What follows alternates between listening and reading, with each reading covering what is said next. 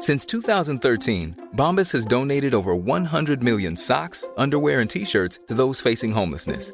If we counted those on air, this ad would last over 1,157 days. But if we counted the time it takes to make a donation possible, it would take just a few clicks. Because every time you make a purchase, Bombas donates an item to someone who needs it. Go to bombas.com slash ACAST and use code ACAST for 20% off your first purchase. That's bombas.com slash ACAST, code ACAST. Heraldo Radio. La HCL se comparte, se ve y ahora también se escucha. Inicia las noticias de la tarde con Jesús Martín Mendoza en Heraldo Radio.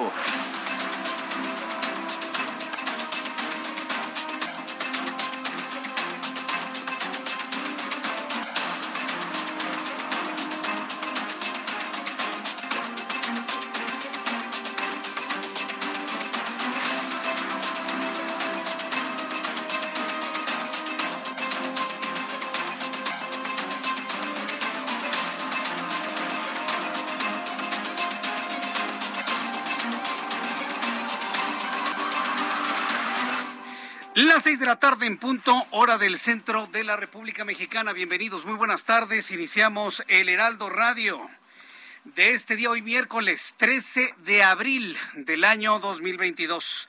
Me da un enorme gusto saludarla a través de los micrófonos del Heraldo Radio en todo el país, en toda la República Mexicana. Ya estamos listos con toda la información importante del día de hoy. Como siempre le digo, súbale el volumen a su radio, que le tengo la información más importante hasta este momento.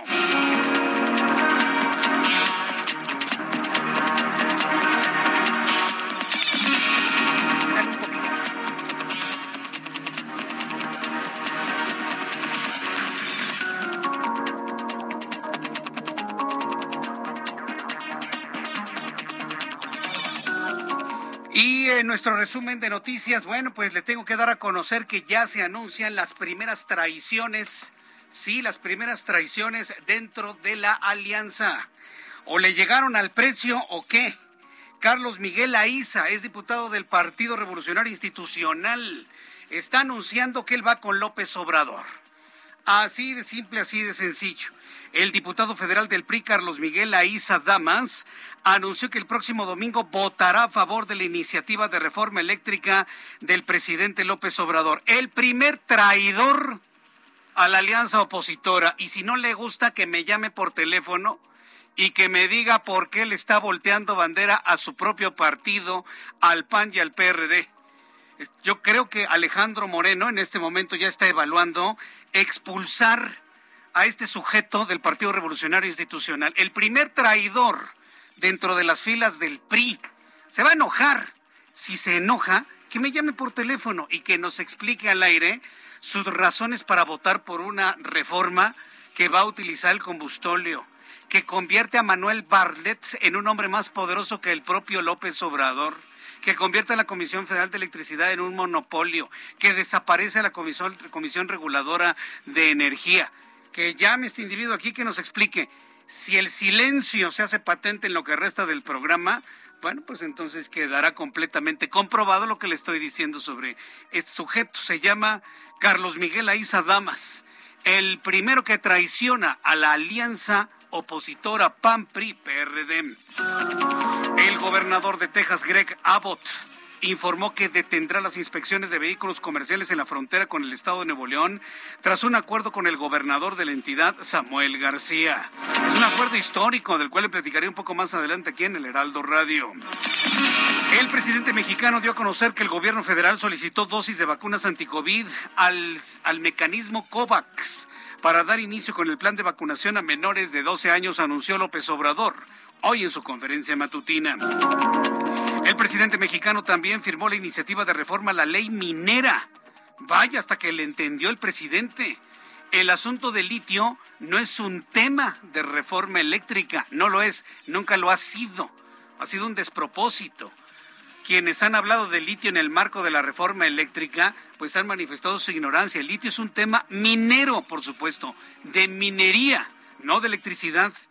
Bueno, pues hoy López Obrador firmó la iniciativa de reforma a la ley minera asegura que busca proteger el litio en caso de que se concrete la traición de los legisladores de votar contra la propuesta de reforma eléctrica. Andamos entre traiciones y traiciones. Para López Obrador, traición es que no le aprueben una ley hecha a la medida a Manuel Bartlett. ¿Qué le sabrá Manuel Bartlett a López Obrador que, uff, le defiende su reforma hasta con todo? Y bueno, pues evidentemente quienes no le van a firmar los, los califica de traidores. Y quienes se han pasado a su lado, como este diputado de apellido Aiza Damas, que ni lo conocemos, es un verdadero y rotundo desconocido, ¿sí? También se lo califican, lo están calificando de traidor. Es increíble lo que estamos viviendo ahí en la Cámara de Diputados. Pero por lo pronto va a haber una iniciativa para proteger al litio. Le voy a dar un consejo, presidente, ahora que usted escucha la radio en las tardes mientras camina. Pues va a tener que proteger el sodio va a tener que proteger el aluminio y va a tener que proteger el carbono, porque ¿qué cree? Que las pilas de litio van de salida. Ya vienen nuevas tecnologías, más eficientes y más baratas con base en el sodio, con base en el aluminio, con base en el carbono a través del grafeno. ¿Cómo la ve? No vaya haciendo que vaya a proteger un mineral que después no nos sirva absolutamente nada, para nada, nada más para algunos medicamentos que ya le había comentado. Entonces, ahí le paso el tip mientras usted hace su caminata vespertina. Rogelio Azcárraga Madero, presidente fundador de Grupo Fórmula, falleció ayer a los 94 años, uno de los más importantes radiodifusores de México y de la industria del entretenimiento. Él fue el fundador de Grupo Orfeón, que en su momento fue de los primeros creadores de los discos de vinilo y promotor de una gran cantidad de artistas mexicanos que han sido orgullo a nivel internacional se dio a conocer que dejó a cargo de su empresa a sus hijos Jaime y Andrea Lorenza. Le informó que un camión que transportaba frutas se impactó contra cuatro automóviles y un motociclista en Insurgente Sur en Tlalpan, a la altura de La Joya. Se reportaron 11 heridos, de los cuales seis fueron trasladados al hospital. Autoridades informaron que el camión se quedó sin frenos. Como chocó a varios taxistas, llegó este grupo de taxistas a querer defender a su compañero con lujo de violencia. Oigan, señores taxistas, yo estaba transmitiendo a las 2 de la tarde en el Heraldo Televisión y nos corrieron nuestro reportero con lujo de violencia. Yo le quiero decir a los taxistas de Blanco y Rosita que aquí los hemos defendido siempre. Y eso que hicieron no se vale, ¿eh? Estábamos cubriendo la nota y ustedes corrieron a nuestro reportero a sabiendas de que este servidor y nuestros programas siempre los han apoyado por arriba de los taxis de aplicación. Yo creo que nuestro reportero y el Heraldo merece que le ofrezcan disculpas, ¿eh? señores taxistas, porque esa no es la actitud. Estaban ustedes muy calientes y ni siquiera preguntaron quién estaba preocupado por lo que les había ocurrido. Hasta agredieron a nuestro reportero Mario Miranda. Entonces, como me escuchan los taxistas a esta hora de la tarde, se los digo, cometieron una injusticia, cometieron también un acto verdaderamente reprobable. Así no se les puede defender, señores. Entonces, ¿estamos o no estamos? ¿Somos o no somos? ¿Nos apoyamos o no nos apoyamos? Así que bueno, pues espero que me envíen algún mensaje a través de Twitter, arroba Jesús Martín MX y a través de YouTube en el canal Jesús Martín MX. El gobierno de la Ciudad de México el gobierno de la Ciudad de México habría aprobado, ahora, ahora le comento, porque varias cosas han surgido aquí en la capital de la República y bueno, pues ya se lo hemos mencionado en algunas ocasiones sobre el tema también de la vacunación que había anunciado en su momento que había anunciado en su momento la jefa de gobierno Claudia Sheinbaum.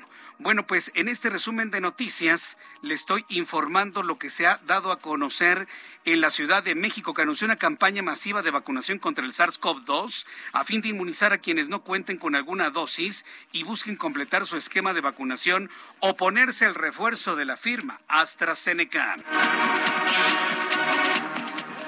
Son las seis de la tarde con nueve minutos, hora del centro de la República Mexicana. Vamos con nuestros compañeros reporteros urbanos, periodistas especializados en información de ciudad.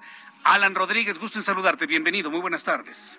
Jesús Martín, amigos, muy buenas tardes. La Avenida de los Insurgentes desde el cruce con Chapultepec hasta la zona del eje 5 Sur presenta ligeros asentamientos para todos nuestros amigos automovilistas que se desplazan hacia el sur de la capital. En el sentido contrario, mucho mejor avance desde el cruce con Extremadura eje 7 Sur hasta la zona de viaducto, superando este punto en dirección al centro. Comienzan a registrarse asentamientos hasta la zona de Paseo de la Reforma. Por otra parte, Avenida Cuauhtémoc con buen avance desde Chapultepec hasta la zona de viaducto.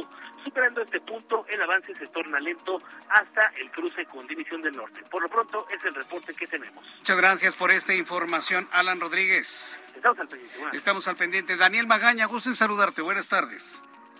¿Qué tal, Jesús Martín? Muy buenas tardes. Pues tenemos información vehicular para las personas que abandonan la Ciudad de México, se trasladan en este miércoles santo hacia la zona de la autopista México Pachuca en este momento la zona pues de garitas de cobro de peaje de Ojo de Agua pues tiene habilitadas 13 de estas garitas así que en este punto ya no tenemos complicaciones sin embargo continúan algunas obras de adecuación del carril del Metrobús en la zona de Indios Verdes y esto pues genera pues complicaciones para este punto así que bueno pues hay que tener esto en cuenta y bueno pues está en operación este programa de Semana Santa Blanca esta pues iniciativa para que pues, las personas que salen el día de hoy todavía algunos destinos turísticos pues lo hagan con mucha precaución, no manejen cantados, no inquieran bebidas alcohólicas. Fíjate Jesús Martín te va a dar un dato que bueno pues nos proporcionaba precisamente Gustavo Hernández Montes que es eh, pues eh, eh, personas, que es el coordinador de sección de seguridad de las vías de comunicación de la Ciudad de México, y es que en el país pues mueren cerca de 44 personas al día por falta de seguridad vial, así que bueno, pues el día de hoy que muchas personas salen al sistema carretero, bueno, pues hay que tomar esto en cuenta, sobre todo hacer conciencia y no y no conducir cansados. El reporte de Jesús Martín, vamos a continuar atentos. Muy buenas tardes. Continuamos atentos. Muy buenas tardes. Muchas gracias por la información a mi compañero Daniel Magaña. Seis de la tarde con once minutos, hora del centro de la República Mexicana. Hoy es 13 de abril. ¿Qué es lo que sucedía en México, el mundo y la historia? Abraham Arreola. Amigos, bienvenidos. Esto es un día como hoy en la historia. 13 de abril. Mua, mua, mua, Para todos ustedes. 1796. A Estados Unidos llega el primer elefante proveniente de la India. 1829. En el Reino Unido, el Parlamento da la libertad de religión a los católicos. 1870. En Nueva York se crea el Metropolitan Museum of Art. En 1941, la Unión Soviética y Japón firman un tratado de paz. 1953, en Estados Unidos, Alan Dulles, director de la CIA entonces, lanza el programa de control mental, sí, sí lo hicieron, llamado MK Ultra. Además, hoy es el Día Internacional del Beso. Una fecha que surgió gracias al beso más largo de la historia que duró 58 horas y fue protagonizado por una pareja tailandesa. Hay que aclarar que no se debe confundir con el Día del Beso Robado, que es el 6 de julio, que curiosamente esa tiene su historia muy peculiar y oscura. Pero hoy celebremos el Día del Beso. Besitos a todos, amigos. Esto fue un día como hoy en la historia. Muchas gracias. Un beso para ti.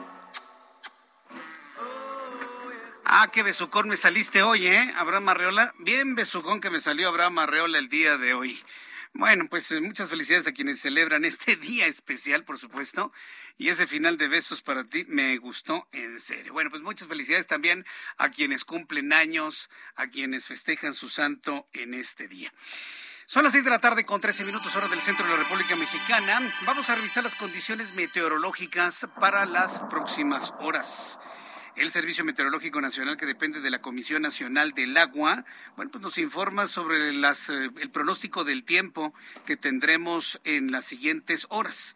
Según el más reciente informe que nos ha enviado el meteorológico, eh, seguimos bajo los efectos del Frente Frío número 42, una línea seca, un canal de baja presión y corriente en chorro subtropical. Habrá viento con rachas de 70 a 80 kilómetros por hora. En el informe más reciente, se informa que este día el Frente Frío número 42 se extiende sobre Nuevo León y Tamaulipas. Se espera que durante esta noche madrugada se pronostican lluvias fuertes acompañadas de descarga eléctrica y posible caída de granizo en Oaxaca y en Chiapas. Tenemos el ingreso de humedad proveniente del Océano Pacífico y del Mar Caribe que ocasiona lluvias puntuales fuertes en esta región del país. Chubascos en Puebla, Veracruz. Ay, ojalá nos caiga algo de lluvia en la Ciudad de México y en el Estado de México. Esperemos que así suceda y lo más seguro es que así ocurra. Para el día de mañana el Frente Frío número 42 se va a localizar como estacionario sobre el noreste de México y por la tarde-noche va a adquirir características cálidas. Un canal de baja presión se extenderá sobre el noreste, centro-sur y sureste del territorio mexicano. Estamos casi un mes de que inicie el periodo de tormentas tropicales, de ciclones tropicales.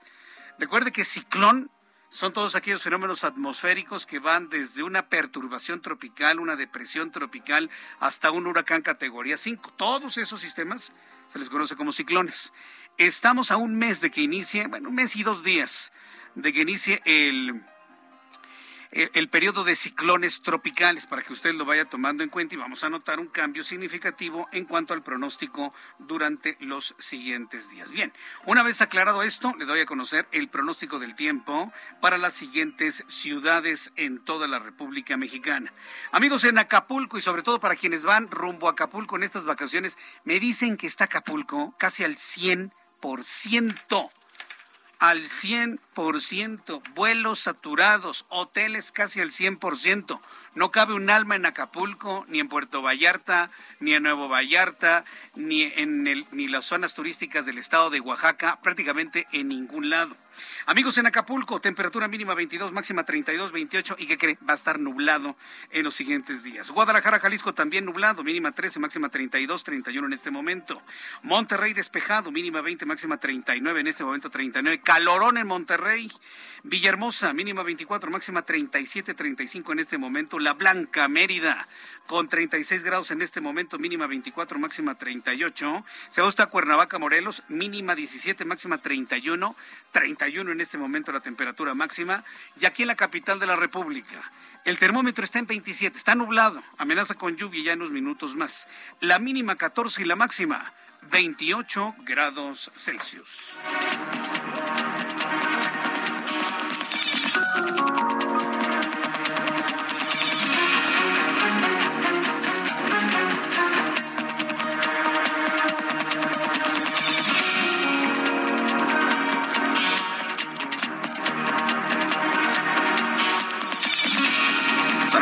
Tarde con 17 minutos, hora del centro de la República Mexicana. Continuamos con la información en el Heraldo Radio.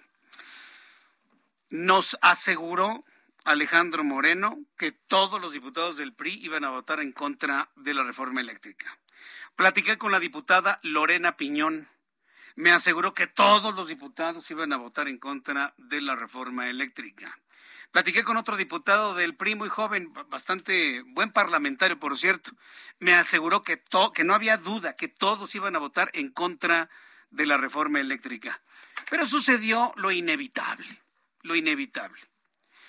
A este diputado de nombre Carlos Miguel Aiza, por cierto, es un profundo y un gran desconocido. Son de esos legisladores que nunca aparecen porque ni siquiera iniciativas presentan. De esos totalmente desconocidos. Hoy por primera vez en su vida, yo no lo recuerdo, se da a conocer, pero como un traidor a su propio partido ante un acuerdo ya tomado. Yo no dudo que en las próximas horas Alejandro Moreno anuncie la separación de este sujeto, de este diputado de las filas del PRI. No lo dudo ni tantito. ¿eh? Pero él con lujo de, de detalle anunció que va a votar en favor no de una reforma eléctrica, va a votar a favor de un capricho del presidente López Obrador. ¿Sí? Porque la reforma hasta él mismo sabe que no pasa, que es completamente regresiva. Lo saben, la famosa ley Bartlett. Pero o cuánto le habrán dado o cuánto miedo tendrá al presidente de la República. Entro en comunicación con Elia Castillo, reportera del Heraldo Media Group. Elia, me da gusto saludarte. Bienvenida. Muy buenas tardes, Jesús Martín, te saludo con gusto. Pues como bien señalas, el diputado federal del PRI, Carlos Miguel Aiza Damas, hijo del exgobernador de Campeche, pues eh, anunció que no actuará bajo el mandato autoritario de la dirigencia de su partido y anunció que votará a favor de la reforma eléctrica del presidente Andrés Manuel López Obrador. Hubo respuesta inmediata por parte del presidente nacional del Revolucionario Institucional, Alejandro Moreno, quien lo acusó de traidor a la patria. Esto a través de un comunicado en sus redes sociales, el legislador priista por Campeche señaló que se debe al pueblo y no a caprichos o intereses de una persona o grupo. Argumentó que luego de leer el dictamen de reforma eléctrica que recordemos Jesús Martín se aprobó el pasado lunes en las Comisiones Unidas de Puntos Constitucionales y de Energía, en donde pues aseguró se incluyeron los 12 puntos que aprobó el Consejo Político del PRI, pues eh, esto como parte de la contrarreforma eléctrica que presenta, presentó la Alianza Va por México la semana pasada, pues tomó la decisión de votar a favor de esta iniciativa presidencial. Sin embargo, eh, te comento que el, apenas el sábado pasado el legislador publicó en su cuenta de Twitter, que por cierto ya canceló, ya no se puede ingresar a su cuenta, la, la canceló temporalmente, eh, pues ahí anunció que evidentemente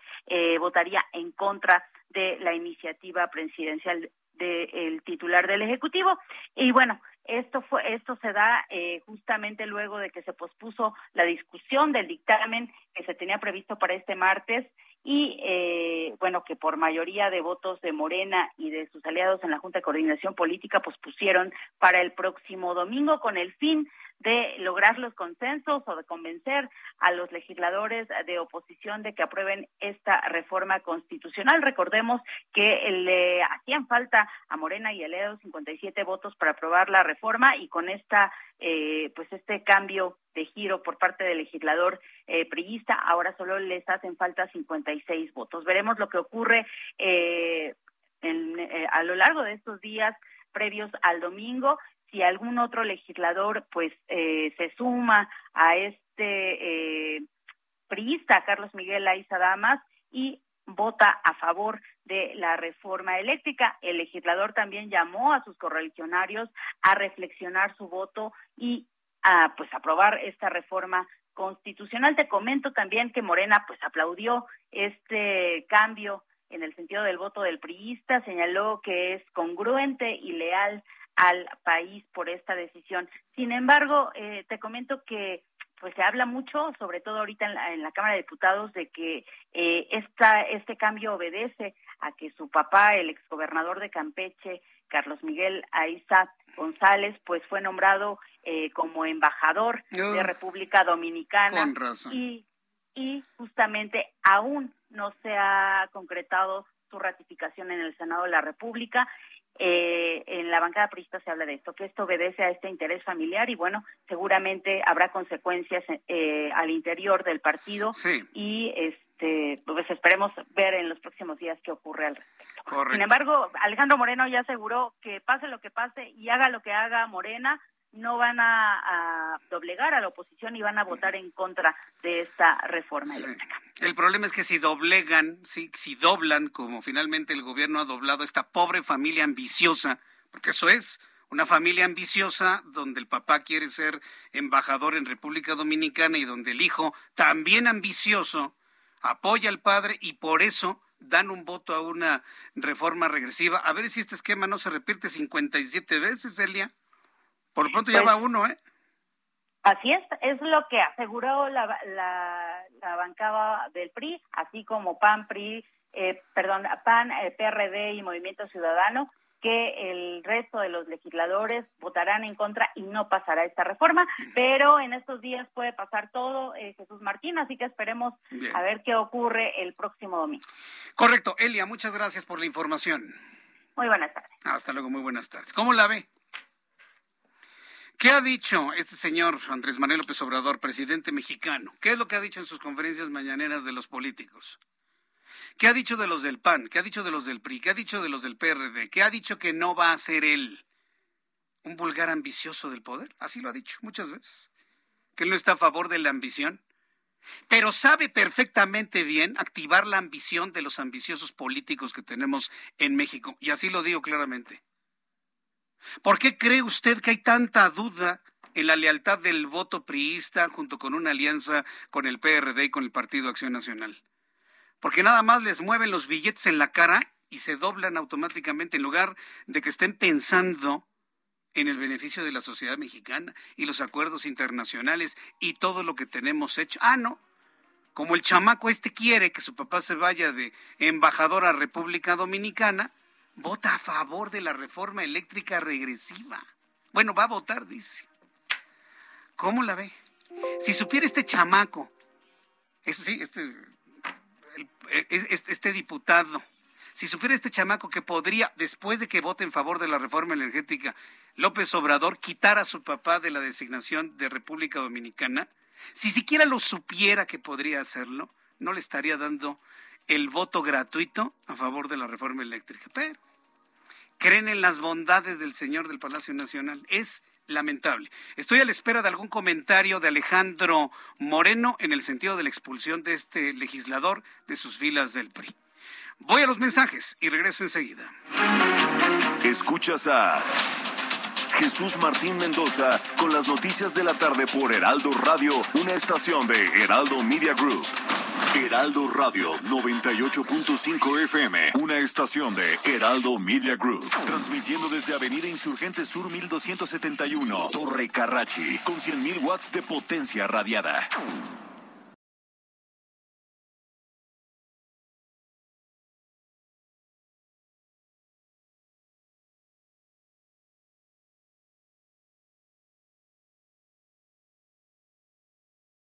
Heraldo Radio. La HCL se comparte, se ve y ahora también se escucha.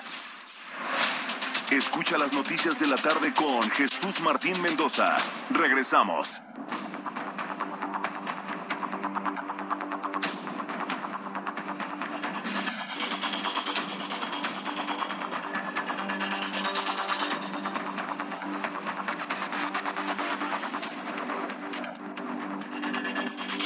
Son las seis de la tarde con 30 minutos, hora del centro de la República Mexicana. Le invito también para que me envíe un mensaje a través de mi cuenta de Twitter, arroba Jesús Martín arroba Jesús.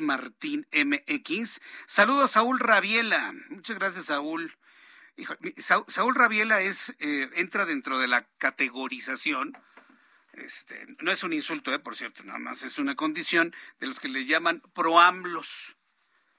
proamblos pro-AMLOS, antififís. Saúl Rabi, ¿cómo estás, Saúl? Pero me bien, Saúl.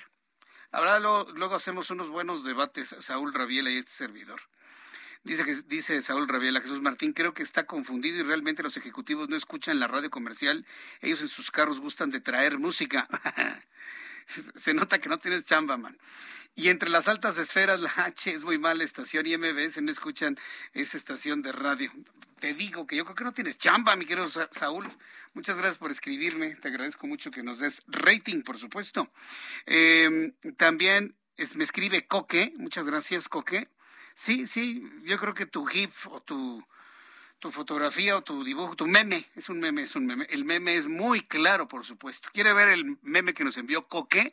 Bueno, pues en mi cuenta de Twitter, arroba Jesús Martín MX, arroba Jesús Martín MX.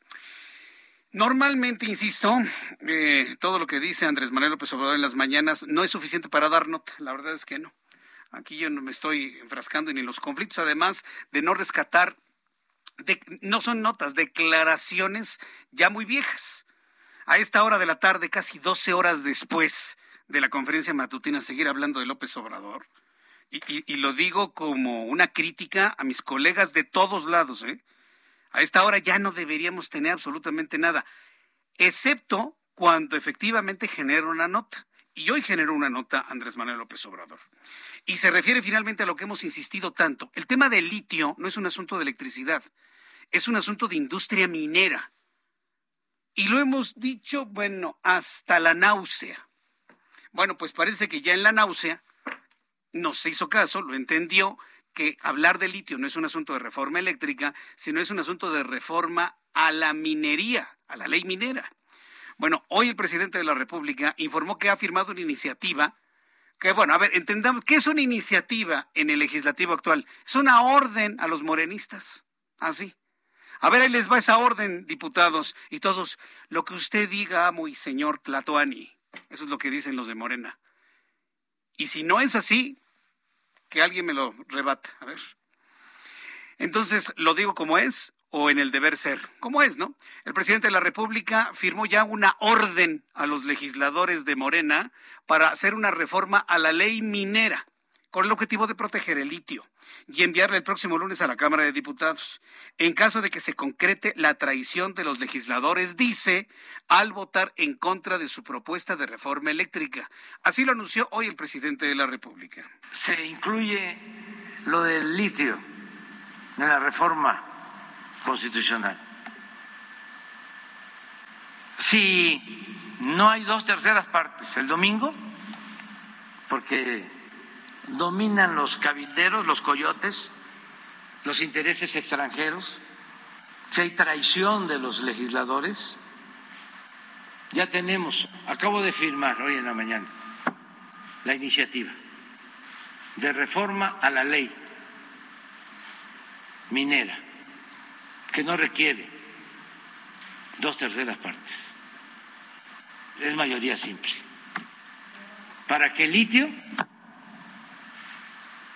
quede como propiedad de la nación. Entonces vamos a esperar el domingo y de inmediato entra la iniciativa. Pues ese es un anuncio ya de un fracaso anunciado, ¿no? Ya sabe López Obrador que no va a pasar su iniciativa, tan fácil. Y lo que está anunciando de una reforma a la ley minera, desde mi punto de vista, está Perfecto, presidente. Pero ¿sabe qué? Debería usted sumarle al litio, que sea de única explotación de, México, el cobre, la plata, el oro, el zinc, el carbono, una gran cantidad de materiales que necesitan ser protegidos o qué? ¿No se va a meter con las mineras canadienses? ¿No se va a meter con las mineras canadienses que prácticamente han desecado de recursos nuestro país? Porque una cosa es tener un acuerdo comercial entre Canadá, Estados Unidos y México donde nos vaya muy bien en los productos que mercadeamos. Pero otra cosa, ¿sí? Es que Canadá nos esté saqueando a través de la, de la industria minera. Entonces, creo que hoy el presidente, tal vez sin darse cuenta, porque más bien pienso que no, no, no lo visualiza de esa manera, y espero que alguien le pase una notita o que él mismo lo escuche, ¿sí?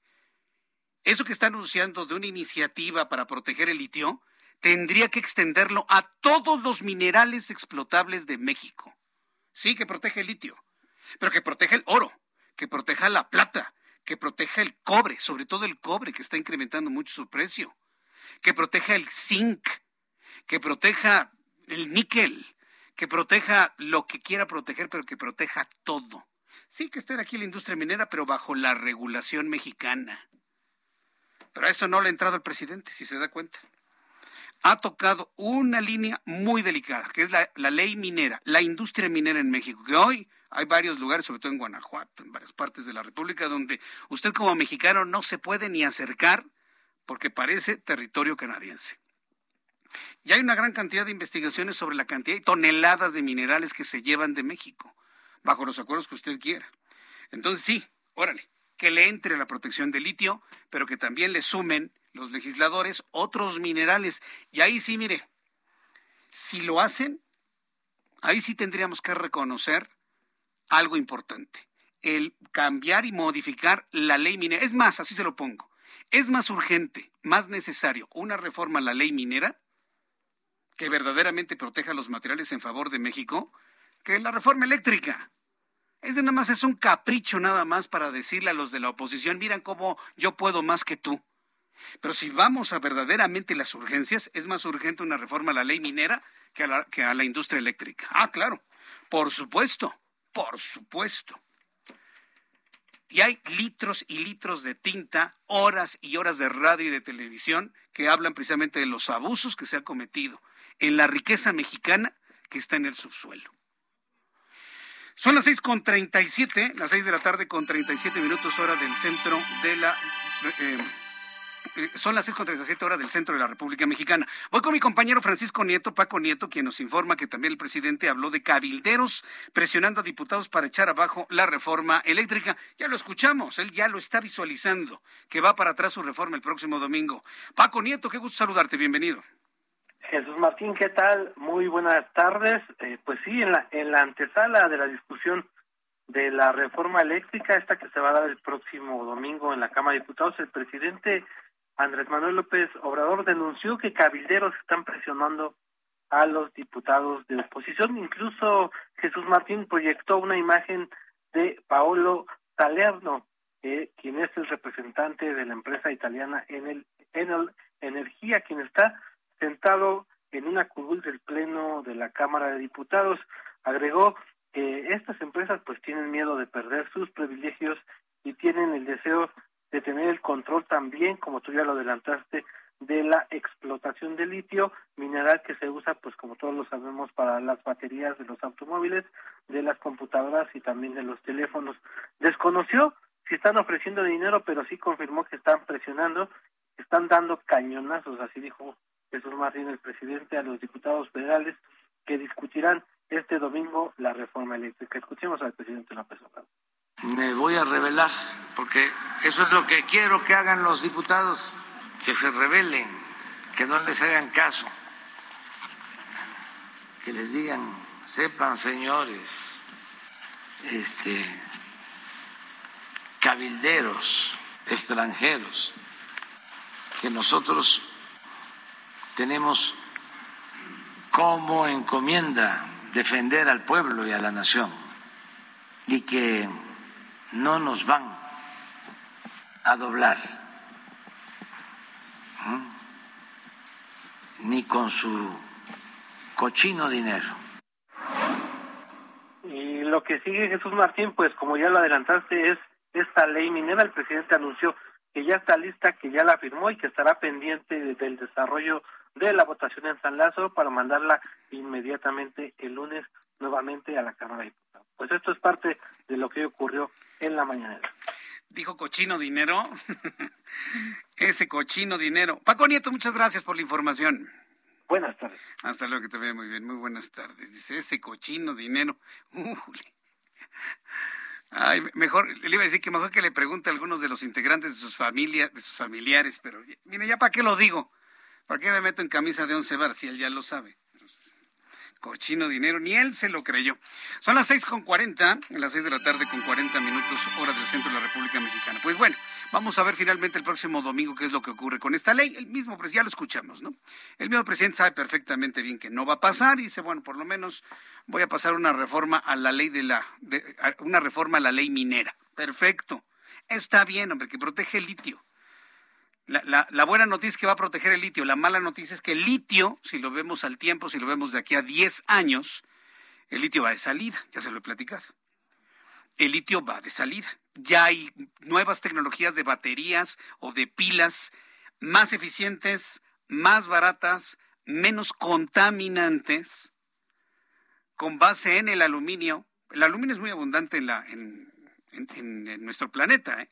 Con base en el sodio, sodio tenemos para aventar para arriba. Simplemente está en el mar el sodio, ¿no? A manera de cloruro de sodio. A través del sodio y del carbono. A través de, de láminas de grafeno. Ya le he platicado aquí de las nuevas tecnologías chinas. Hay desarrollo en Nueva Zelanda, en Australia. Pero sobre todo los chinos están trabajando de manera muy exitosa con grafeno y con sodio.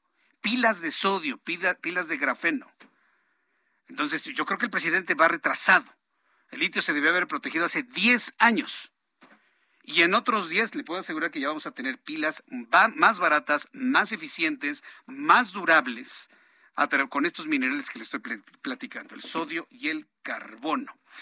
Tengo en la línea telefónica a Jesús Zambrano, Súbale el volumen a su radio. Él es líder nacional del Partido de la Revolución Democrática.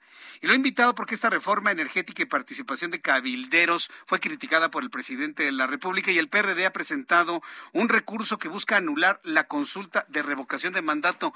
Jesús Zambrano, muchos temas en estos días de Semana Mayor. Bienvenido, muy buenas tardes. Muy buenas tardes, eh, estimado Tocayo, y desde luego con el gusto saludarte y a tus órdenes. Ah, ah. Como siempre, pues hay muchos temas, efectivamente. Sí, Esto que parecía ser la semana de asueto, pues mira cómo está cargada de cosas. Sí, terminó muy caliente esta semana y sobre todo en los preparativos para el tema de la reforma eléctrica. Quiero empezar con este tema. Dice el presidente que hay cabilderos y que están dando cañonazos de mucho dinero para convencer un voto en contra de la reforma eléctrica. ¿Eso es verdad o eso es mentira, Jesús Zambrano? Ya empezaron los eh, cañonazos, pues acaban de llevarse a un diputado del PRI para el voto para Morena y Manuel Bartlett, eh, el eh, director de CFE, está cabildeando en la Cámara de Diputados. Esos son los cabilderos de Lo otro es pura invención, esto que sacaron de que estaban allí con la diputada michoacana nuestra, Edna Díaz, es absolutamente falso porque esta persona ni es cabildero, ni nada que ver con intereses de empresas eh, extranjeras eh, metidas en el asunto de la del negocio de la electricidad, de las inversiones, es un eh, asesor externo del grupo parlamentario que tiene meses trabajando prácticamente desde el año pasado que empezó esta legislatura, pero ya no hayan que sacar, que inventar para desprestigiarnos, para ver cómo terminan de confundir a la sociedad, como lo hizo ayer el presidente de la República en ese en esa faramaya de autoelogio de los 100 días de gobierno de su cuarto año. Entonces, pues eh, ya así están las cosas, hombre. Vamos a vamos en contra eh, de esa reforma nociva para el país.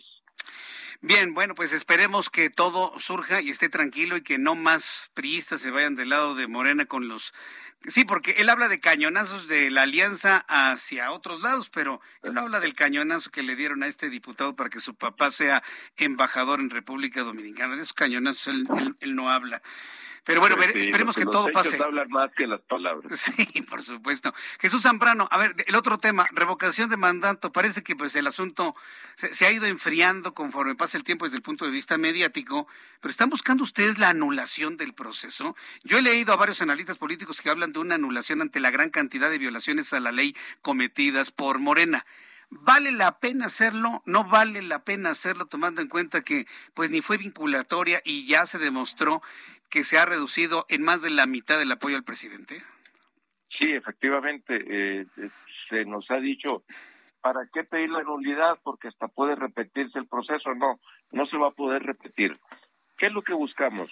En primer lugar, eh, Jesús, que no se quede sentado el presidente de que pueden violar la constitución, las leyes electorales, porque esto que pasó se, se asimila, de acuerdo con la propia Constitución, a las reglas de las leyes electorales de nuestro país, de que pueden hacer uso de recursos públicos sin demostrar de dónde vienen, de que puedan utilizar eh, hasta aviones de la fuerza de las fuerzas armadas de nuestro país, de la, de la Guardia Nacional, para ir a hacer por parte del secretario de Gobernación y del comandante de la Guardia Nacional eh, labores eh, partidistas en favor de Morena, como lo vimos hace dos semanas, semana y media, eh, y que no pase nada, el propio presidente violando la constitución, burlándose de línea, atacándolo, burlándose del Tribunal Electoral, amenazándolos con los que con que los va a desaparecer,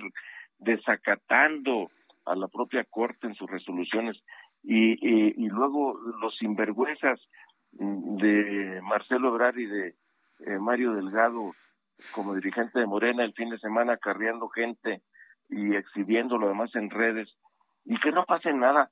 Eso es delito electoral. Recordemos que fueron ellos, los diputados de Morena, los que tipificaron como delitos graves merecedores de cárcel los delitos electorales.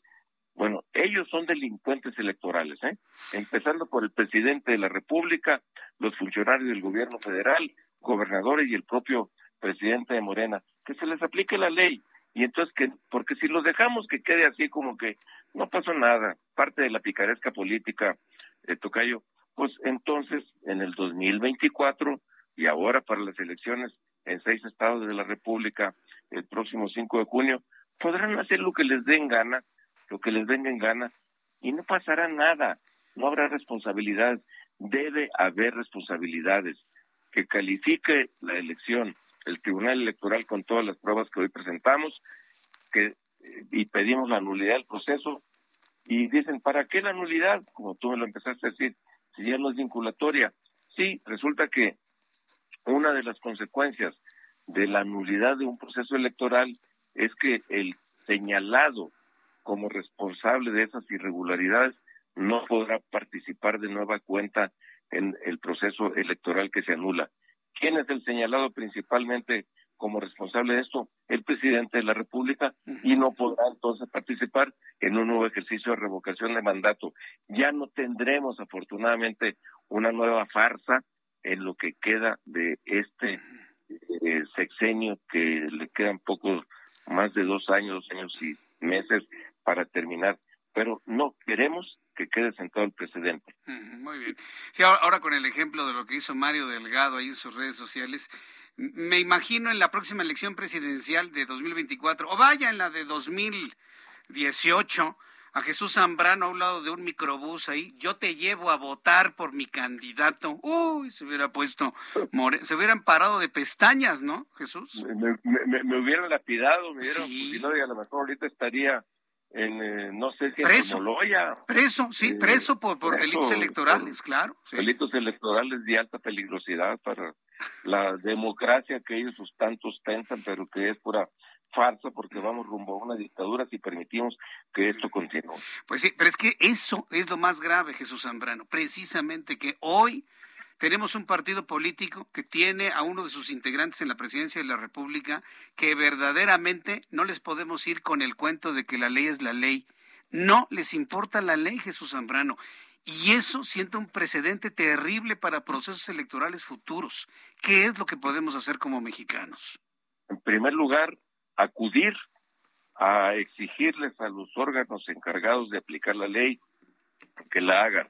Por eso fuimos hoy ante el INE porque procedimentalmente es lo que había que hacer para que el INE lo mande al Tribunal Electoral, que los magistrados del Tribunal Electoral analicen a fondo nuestros alegatos, analicen a fondo también, por cierto, el informe que presentó ya la OEA, la eh, comisión especial esta para vigilar el proceso electoral de revocación de mandato, estuvo aquí en meses, en, días anteriores y hasta el día de la elección, y que hace un conjunto de observaciones para preservar la autonomía, especialmente de los órganos electorales, eh, INE y Tribunal Electoral, y que llama la atención sobre eso y, y consigna cómo se violaron un conjunto de disposiciones constitucionales y legales.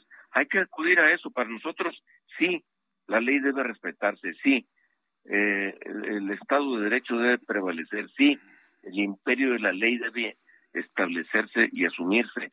Y entonces, porque si no lo hacemos, entonces seremos parte del juego, aceptaremos como que, ok, no me vengan con el cuento de que la ley es la ley. Oye, la ley que estamos exigiendo que se aplique es la que ellos propusieron y que, y que, y que se acompañó por los legisladores de todos los partidos. Es decir, los delitos electorales son considerados delitos graves, merecedores de cárcel. Ahí están, ahí lo estamos demostrando. Hay una delincuencia electoral además organizada, encabezada por el propio presidente de la República, y exigimos que se aplique la ley a los delincuentes electorales. Jesús Zambrano, ha sido como siempre, como siempre un enorme gusto el poder platicar eh, contigo, Jesús. Gracias por estar aquí con nosotros, presidente del, Partido de la Revolución Democrática, y estaremos muy atentos de lo que sucede en el resto de esta Semana Santa, que es una Semana Santa, pero también es Santa Semana eh, de noticias. Muchas gracias por este tiempo. Al contrario, gracias a ti, ustedes. Muy buenas tardes. Buenas tardes, Jesús Zambrano, líder nacional del Partido de la Revolución Democrática. ¿Se imagina usted a, Jesús Zambrano? Eh, llevando a votantes en una camioneta al proceso electoral. ¿O se imagina usted a Alejandro Moreno acá con unas con unos super autobuses, ¿no? Yo te llevo, no te quedes sin votar, yo te llevo, pero votes por nuestro candidato. O a Marco Cortés, ¿no? También así con grandes camiones así, blancos y azules, ¿no? Así en filita, unos 100 autobuses. Te llevo a votar, yo te llevo a votar, pero votas. Y adentro del camión, frutzi con torta, ¿no? En agradecimiento por ese gran esfuerzo. ¿Se imagina? Estos líderes estarían en la cárcel, tal como lo dice la ley electoral. ¿Y por qué los otros nomás no, ni les dicen nada aparte, no? Está todavía el proceso de, calificación de esta consulta de revocación de mandato, pero yo creo que la determinación final del Tribunal Electoral del Poder Judicial de la Federación, independiente, si ya no es vinculante, si nada más participó un 17%, debería ser contundente ante las violaciones a la ley. Ya lo demás ya no importa, ya lo sabemos. Aquí el asunto es cuál va a ser el comportamiento de la ley, de quienes sí creemos en la ley, para que ésta se haga respetar en los siguientes procesos electorales. Y eso está en manos de los magistrados del Tribunal Electoral del Poder Judicial de la Federación, que tendrán que ser apoyados por el INE. Y aguánteme tantito, tendría que ser apoyada esa resolución final por los ministros de la Suprema Corte de Justicia de la Nación. Ah, sí, claro, por supuesto.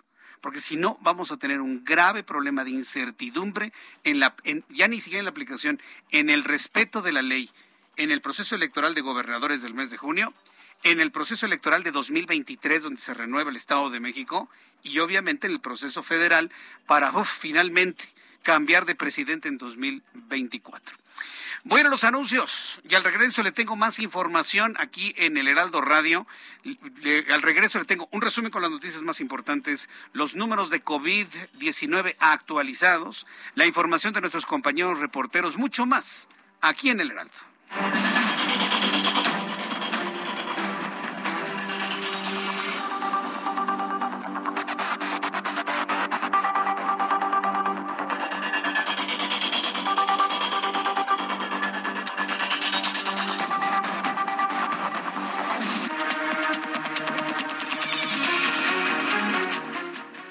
A Jesús Martín Mendoza con las noticias de la tarde por Heraldo Radio, una estación de Heraldo Media Group. Heraldo Radio 98.5 FM, una estación de Heraldo Media Group, transmitiendo desde Avenida Insurgente Sur 1271, Torre Carrachi, con 100.000 watts de potencia radiada.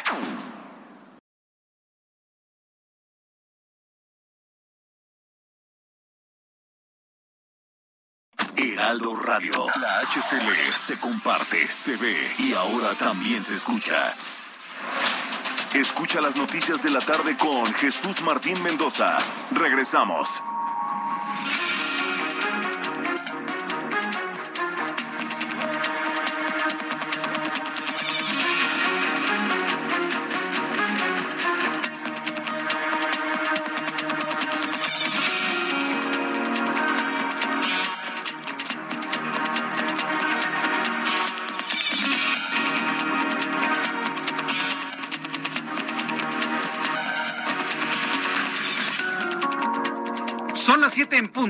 Las 19 horas en punto hora del centro de la República Mexicana, le presento un resumen con las noticias más importantes en el Heraldo Radio.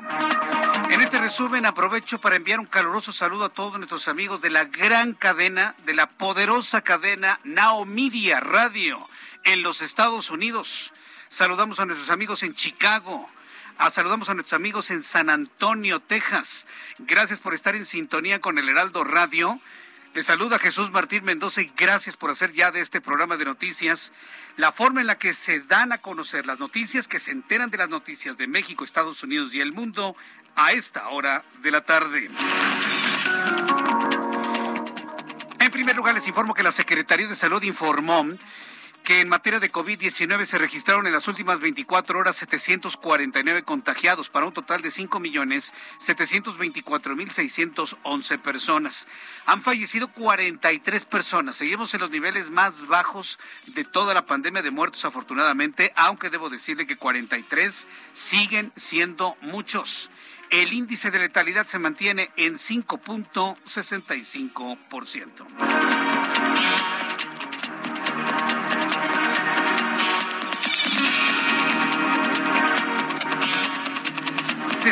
En más de este resumen de noticias, el diputado federal del PRI, Carlos Miguel Aiza Damas, anunció que el próximo domingo votará a favor de la iniciativa de reforma eléctrica del presidente de la República, Andrés Manuel López Obrador.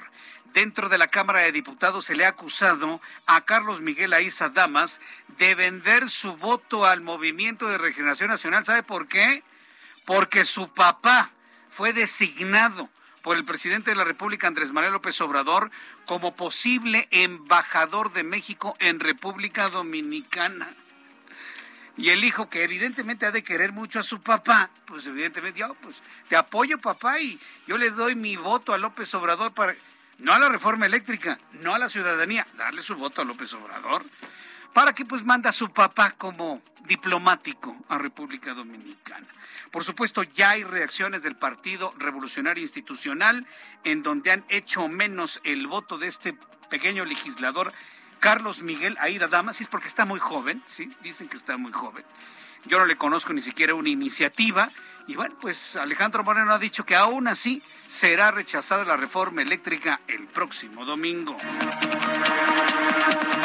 En más noticias en este resumen le doy a conocer lo siguiente. Jesús Zambrano, platiqué con él hace ratito, Jesús Zambrano, líder nacional del PRD, declaró en nuestro programa de noticias hace unos minutos que se busca anular la consulta de revocación de mandato porque así no quedará precedente de que se puede violar la Constitución y las leyes electorales y quedar impunes porque las acciones como el uso de la Fuerza Armada para la difusión de la revocación de mandato, las constantes burlas y amenazas al INE, los desacatos a la Corte son delitos electorales. Por otra parte, el dirigente del PRD dijo que Morena ya no sabe qué inventar para desprestigiar a la oposición.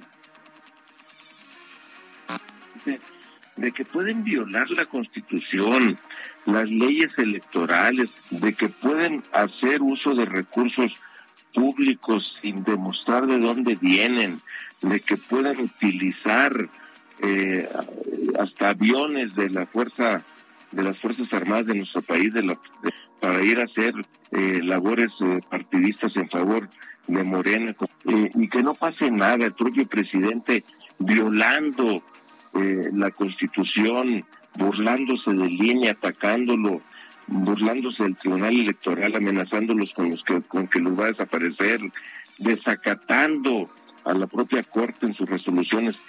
Eso es delito electoral.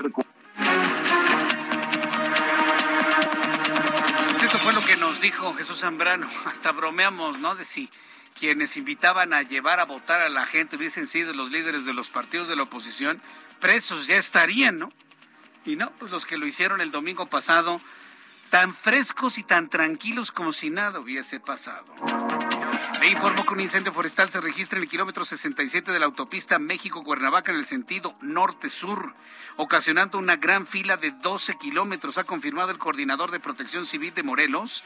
Hasta este momento, según esta dependencia, participan 90 brigadistas para tratar de apagar lo más pronto posible el gran fuego en la autopista México-Cuernavaca. Otra vez problemas en la México-Cuernavaca. ¡Qué barbaridad! Bueno, está detenida la autopista México-Cuernavaca en estos momentos debido a un gran incendio de pastizal a la altura del kilómetro 67. Este incendio, según la eh, Protección Civil Estatal, está pasando la curva conocida como la Pera. Hablando de fuego, en Nuevo León el incendio de unas bodegas ubicadas en la avenida Miguel Alemán en un parque industrial en Apodaca provocó la movilización de las corporaciones de auxilio. Aparentemente las instalaciones pertenecen a un negocio de plásticos y hasta el momento no se reportan personas lesionadas. Tres estudiantes de dos distintos planteles del Centro de Estudios Científicos y Tecnológicos CECIT del Instituto Politécnico Nacional fueron reportados como desaparecidos ante la Fiscalía General de Justicia de la Ciudad de México. Aparentemente las estudiantes acudieron a clases pero ya no regresaron a sus hogares. Sin embargo, las autoridades continúan con las indagatorias para ubicar a las alumnas. De las 16 desaparecidas allá ayer en Nuevo León, súmele tres más. Tenemos 19 mujeres desaparecidas hasta este momento.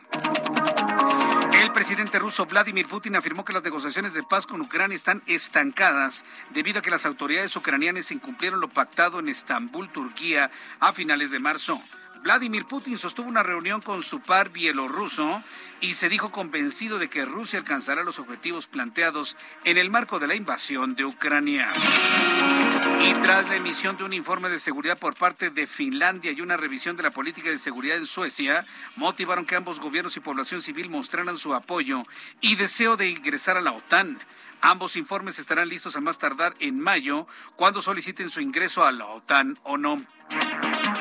La NASA, la Agencia Espacial de los Estados Unidos, así como científicos de ese país, mostraron su rechazo y desacuerdo por la venta de polvo lunar recogido por el astronauta Neil Armstrong en la misión Apolo 11, aquel 20 de julio de 1969.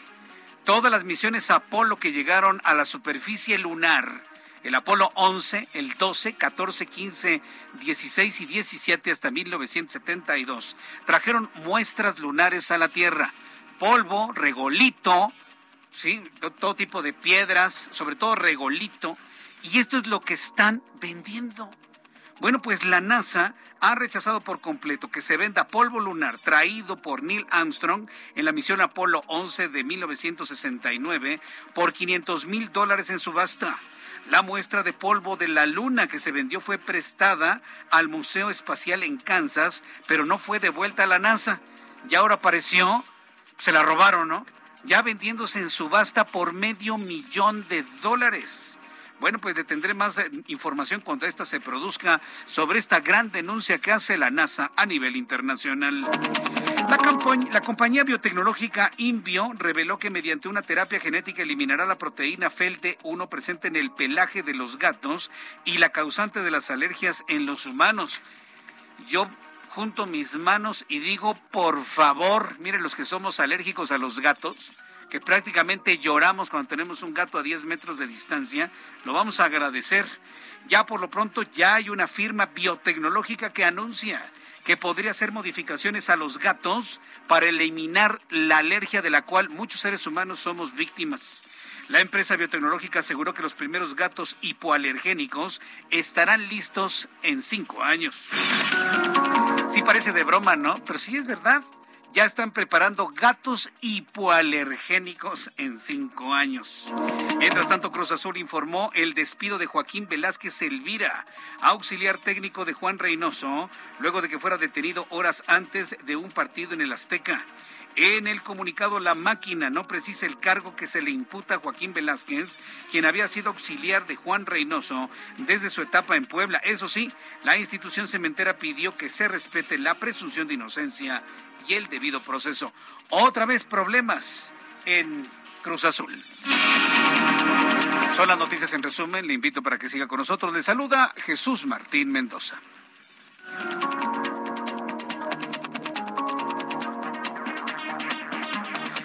Ya son las 7 con 10, 7.10, hora del centro de la República Mexicana. Estamos muy atentos, estoy en lo personal muy atento si ya empieza a llover en los próximos minutos aquí en la capital del país. Por lo pronto siempre esté en sintonía con el Heraldo Radio para informarle si llueve o no, pero parece que ya se están eliminando las nubes que nos anunciaban alguna lluvia en el centro del país. Vamos con nuestros compañeros reporteros urbanos, periodistas especializados en información de ciudad. Alan Rodríguez, gusto en saludarte. ¿En dónde te ubicamos? Jesús Martín, amigos, muy buenas tardes. Caseta de Tlalpan en la autovista México-Cuernavaca, en donde en estos momentos ya comienza el éxodo de capitalinos, quienes se dirigen hacia la zona de Morelos o de Guerrero, y en estos momentos ya comienzan a registrarse algunos asentamientos para cruzar esta línea de peaje. Sin embargo, metros, eh, algunos kilómetros adelante también comenzará otro asentamiento, y es que como ya lo mencionaste, a la altura de la Pera, en los kilómetros 60, se encuentra la movilización por parte de los servicios de emergencia, principalmente bomberos, quienes se dirigen a controlar un incendio que se encuentra muy cerca de esta vía rápida. Por este motivo, hacemos la invitación a todos nuestros amigos a tomar su precaución al paso por esta zona, ya que la densa, espesa capa de humo está cubriendo en algunos momentos parte de la visibilidad. Por lo pronto, es el reporte que tenemos con esta fila de 12 kilómetros a la altura del kilómetro 67. Qué bárbaro. Entonces, ¿qué nos recomiendas a las personas que van saliendo rumbo a Cuernavaca? ¿Que, que no lo hagan, que se esperen, que se armen de paciencia? ¿Qué nos recomiendas? De momento los servicios de emergencia nos han indicado que en estos momentos están iniciando apenas el control de esta situación, por lo cual pues aproximadamente unas cinco o seis horas es lo que estará tardando y para mayor eh, precaución y seguridad de las personas pues se recomienda que por lo menos el día de hoy eviten esta zona o dirigirse hacia la zona de la autopista libre, de la carretera libre. La carretera libre, bien, correcto. Muchas gracias por la información. Estamos al pendiente. Buenas tardes. Gracias, que te vaya muy bien. Esto sucede en la México Cuernavaca.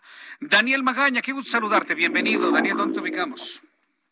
Así es, Jesús Martín, pues en aumento pues el número de personas que viven en la zona de la autopista México-Pachuca, cerca de la zona de Tecámac, para abandonar la Ciudad de México, aunque todavía el avance es favorable, se han habilitado otro par de garitas de cobro de peaje, así que en este punto no se tienen complicaciones severas, sin embargo, quien utiliza la zona del circuito interior y posteriormente las generaciones de indios verdes, la avenida de los insurgentes norte, ahí sí encontramos pues tránsito lento y un poco más adelante ya al ingresar hacia el municipio de Catepec, la zona conocida como el Vigía, pues también algunos rezagos vehiculares, así que pues hay que tomar esto en cuenta las personas que el día de hoy abandonan la Ciudad de México a través de la zona de la autopista México-Pachucán. El reporte de Jesús Martín. Buenas tardes. Gracias, que te vaya muy bien, muy buenas tardes. Son las siete con trece, hora del centro de la República Mexicana. Empieza sus vacaciones.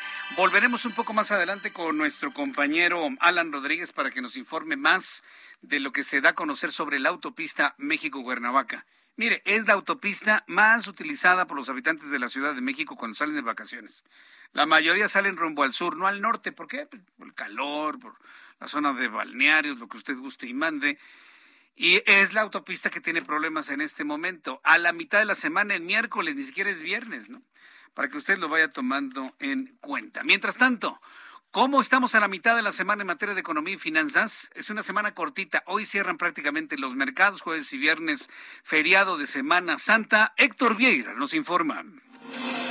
La Bolsa Mexicana de Valores cerró la sesión de este miércoles con una ganancia del 0.49% al avanzar 265.37 puntos, con lo que el índice de precios y cotizaciones, su principal indicador, llegó a 54.172.62 unidades, con lo que cortó una racha negativa de siete sesiones consecutivas a la baja.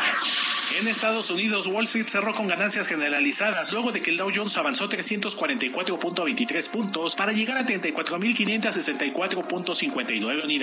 Por su parte, el Standard Poor's sumó 49.14 puntos, con lo que se ubicó en 4.446.59 unidades y el Nasdaq hizo lo propio y ganó 272.02 puntos, que lo colocó en 13.643.59 unidades. En el mercado cambiario el peso mexicano se apreció 0.22% frente al dólar estadounidense, al cotizarse en 19 pesos con 60 centavos a la compra y en 19 pesos con 77 centavos a la venta en ventanilla. El euro por su parte se cotizó en 21 pesos con 38 centavos a la compra y 21 pesos con 55 centavos a la venta. En materia de criptomonedas, el Bitcoin tuvo un alza en su valor del 2.59%, con lo que cerró este miércoles en 41.170.30 dólares por unidad, equivalente a 814.637 pesos mexicanos con 42 centavos. El presidente de la Confederación de Cámaras Nacionales de Comercio, Servicios y Turismo, Héctor Tejada, estimó que la derrama económica por el periodo vacacional de Semana Santa será cercana a los 140 mil millones de pesos, principalmente por el repunte del consumo interno, de los cuales 7 mil millones serán de la ciudad Ciudad de México. El Banco Mundial, el Fondo Monetario Internacional y la Organización Mundial del Comercio advirtieron que las crisis que vive el mundo como la pandemia de COVID-19 y la guerra entre Rusia y Ucrania representan un daño persistente para las personas en todo el mundo, por lo que trabajarán en conjunto en asuntos como la seguridad alimentaria. La Comisión Federal para la Protección contra Riesgos Sanitarios y la Procuraduría Federal del Consumidor aseguraron poco más de 10.000 productos nacionales e importados, principalmente chocolates, galletas, cereales y frituras, que estaban exhibidos en supermercados de la Ciudad de México por incumplir con el etiquetado frontal de alimentos implementado desde 2020. La Organización Mundial del Comercio resolvió a favor de México una controversia contra Costa Rica, país que suspendió la importación de aguacate mexicano bajo el argumento de que este fruto representaba riesgos fitosanitarios, lo que calificó como una medida discriminatoria. Informó para las noticias de la tarde Héctor Vieira.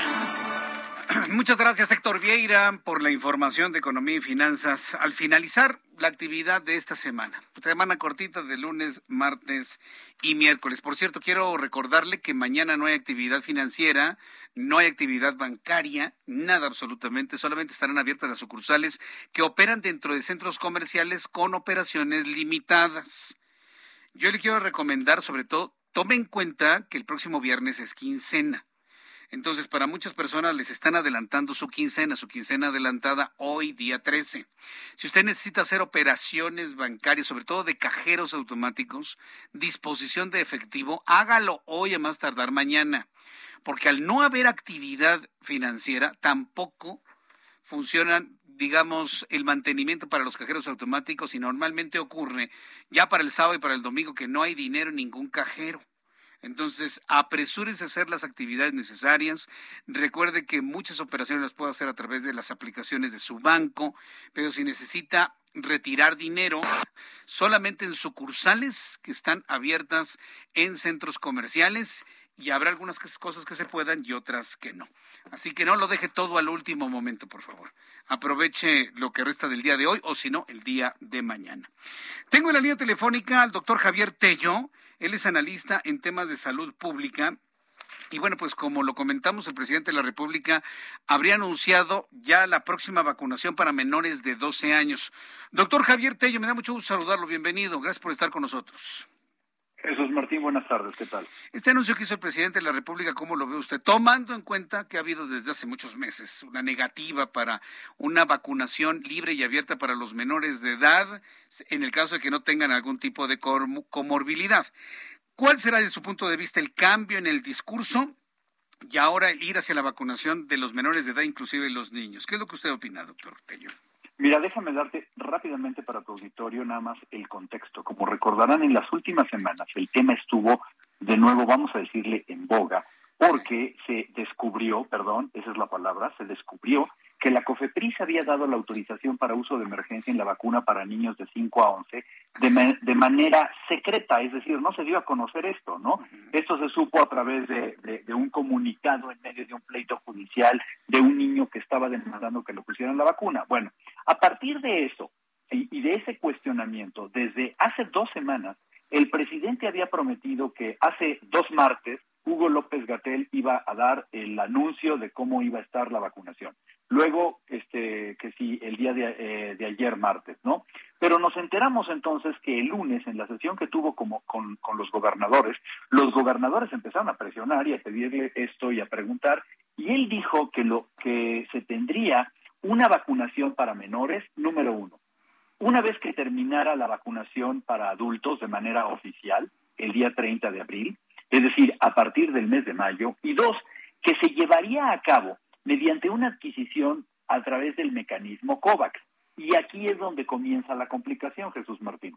Primero que nada, porque como tú recordarás, COVAX es un mecanismo para otorgarle vacunas a los países más pobres y en los cuales, como en el primer día de, la, de las vacunas, hace, hace ya casi año y medio, ¿sí? Eh, México comenzó a participar como un país no pobre, sino como un país de ingreso medio, en el cual tenía aseguradas una serie de dosis de vacunas, entre ellas muchísimas de AstraZeneca, ¿sí? A través de un precio. El problema, Jesús Martín, es que para vacunar a los niños tú necesitas las vacunas de, de, de Pfizer BioNTech y de hecho la presentación que tiene un tercio de dosis específica, etcétera, etcétera, ¿no? Lo cual tiene COVAX, en este momento no las tiene. Es decir, le estamos apostando, o el presidente le está apostando, a que COVAX le daría vacunas que no tiene. Sabemos esto porque en el Financial Times del día 4 de abril se publicó un artículo donde decía que los Estados Unidos iban a donar o van a donar apenas 100 millones de dosis de vacunas de Pfizer para los países pobres. Entonces, ¿hacia dónde vamos? Le estamos, eh, estamos apostando a un mecanismo que no es lo conducente. Dos, según entiendo, lo que quiere hacer es cobrar un prepago que se hizo para algunas vacunas, pero que COVAX no tiene. En pocas palabras, Jesús Martín, lo que vamos a tener que aprender en los próximos días, en las próximas dos semanas que le quedan al mes de abril, es ¿Cuándo van a llegar esas vacunas? ¿Cuál sería la calendarización? ¿Bajo qué mecanismo? ¿Y cuánto le habríamos de pagar a alguien? Lo que me queda claro es que va a ser muy complicado que las tengamos a partir del primero de mayo y no quisiera yo pensar que lo que está haciendo el presidente es darle una patada al balón hasta el mes de mayo y a partir de ahí comenzar a culpar a COVAX porque no tengamos vacunas para vacunar a los niños. Eh, así descrito, me parece de una profunda perversidad esto, o sea, anunciar algo que no va a ocurrir en el corto plazo. Y, ya en términos muy domingueros, como decimos en México, ¿es verdaderamente atole con el dedo entonces esto, doctor Tello? Pues no tenemos nosotros certeza de nada, Jesús Martín. Me gustaría que alguien nos desmintiera y dijera, no, miren, aquí está la tabla, vamos a recibir tantos millones de dosis, que por cierto, el cálculo que hemos hecho algunos analistas es que para vacunar a todos los niños de México de más de cinco años, todavía nos faltarían 18 millones de dosis de Pfizer que no se tienen. Ojo, Pfizer es la única vacuna que está autorizada para, para vacunar niños mayores de cinco años hasta los 16 años, ¿sí? Entonces, eh, nadie nos ha dicho cuántas se van a comprar, a qué precio, cuándo van a llegar. No llegan 18 millones de dosis en un solo día. Como tú sabes, estos son entregas periódicas. Y si vamos a suponer que entregaran un millón de dosis mensuales, nos tardaríamos 18 meses. Es decir, hay muchas preguntas todavía. Año y medio, no en año y medio pueden pasar tantas cosas, simplemente llevamos dos años de pandemia, para hablar de 18 meses, año y medio, me parece bueno, pues que sigo insistiendo que es perverso y sobre todo es un atole con el dedo a la, ciudadanía. Suena eso, a patear el balón para los siguientes meses, doctor Tello. Pues eh, lamentablemente no tenemos datos que digan lo contrario. ¿Qué debió haber sucedido? Lo que debíamos haber hecho es tener las autorizaciones de uso de emergencia hace varios meses, al mismo tiempo que lo, que lo tuvo Canadá y que lo tuvo Estados Unidos, y haber negociado desde un principio las compras con los proveedores. De esta manera ya hubiéramos nosotros comenzado esto y no estarle dando vueltas en el camino, se han enfermado niños de COVID, hay niños que seguramente van a tener síntomas de COVID largo, lamentablemente han fallecido niños, hay que decirlo, ¿sí? Y nuestro país sigue eh, siendo de, de, los países que se, que, de los pocos países que no tienen un plan el día de hoy para vacunar a los menores. Sí, y, es penoso. Y dentro de los menores se han dado diferencias muy, muy graves, porque vaya, yo en lo personal he visto cómo niños de familias con posibilidad económica se van y se vacunan en los Estados Unidos. Y ya llegan aquí bien vacunados, ¿no? y generando una gran desigualdad entre los niños. Pero por supuesto, es lo más lógico que ocurre cuando en determinado momento tú tienes una posibilidad y tienes la desesperación por salvar a tus hijos. Ojo, que lo mismo ocurre, no es una cuestión de nivel socioeconómico, sino de capacidad de poderse mover. Tú, tú ves todos estos niños que trabajan en maquiladora a sus padres y que los gobiernos fronterizos están negociando para que los vacunen en la frontera, ¿sí? Pues sí, sí, sí, efectivamente. Pues parece que vamos a terminar haciendo eso, pero los niños con menores recursos, con menores posibilidades que están, además en la ignorancia de estos mecanismos, ¿qué van a hacer? Ahora sí que comprarse un detente. Los últimos de la lista. Siempre son los últimos. Pues, comprarse un detente, porque pues parece que es lo único que puede ayudar. Pues, eh, doctor Tello, yo le agradezco mucho que me haya hecho este análisis, nos haya comentado con el público del Heraldo Radio. Jesús Martín Mendoza. Y, bueno, pues agradecerle infinitamente su participación en nuestro programa de noticias. Gracias, Jesús Martín, que estés muy bien. Gracias, hasta pronto, que le vaya muy bien. Ahora sí, voy a los anuncios y regreso enseguida. Escuchas a Jesús Martín Mendoza con las noticias de la tarde por Heraldo Radio, una estación de Heraldo Media Group. Heraldo Radio, la HCL se comparte, se ve y ahora también se escucha.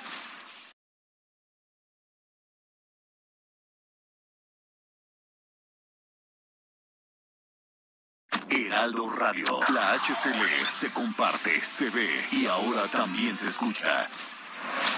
Escucha las noticias de la tarde con Jesús Martín Mendoza. Regresamos.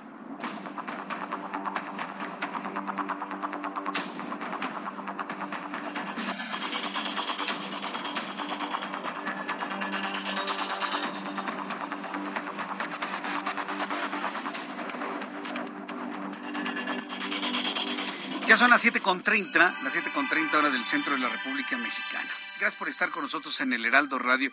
Me quedé pensando mucho en lo que nos analizó el doctor Javier Tello hace unos instantes aquí en el Heraldo Radio. Imagínense tener que esperar año y medio, ¿sí? no hay un plan para vacunación de niños. Varias personas me están diciendo a través de nuestra plataforma de YouTube en el canal Jesús Martín MX, y con justa razón, y podría decir, inclusive yo coincido en esa percepción. Si los niños votaran, otro gallo les cantaría en México.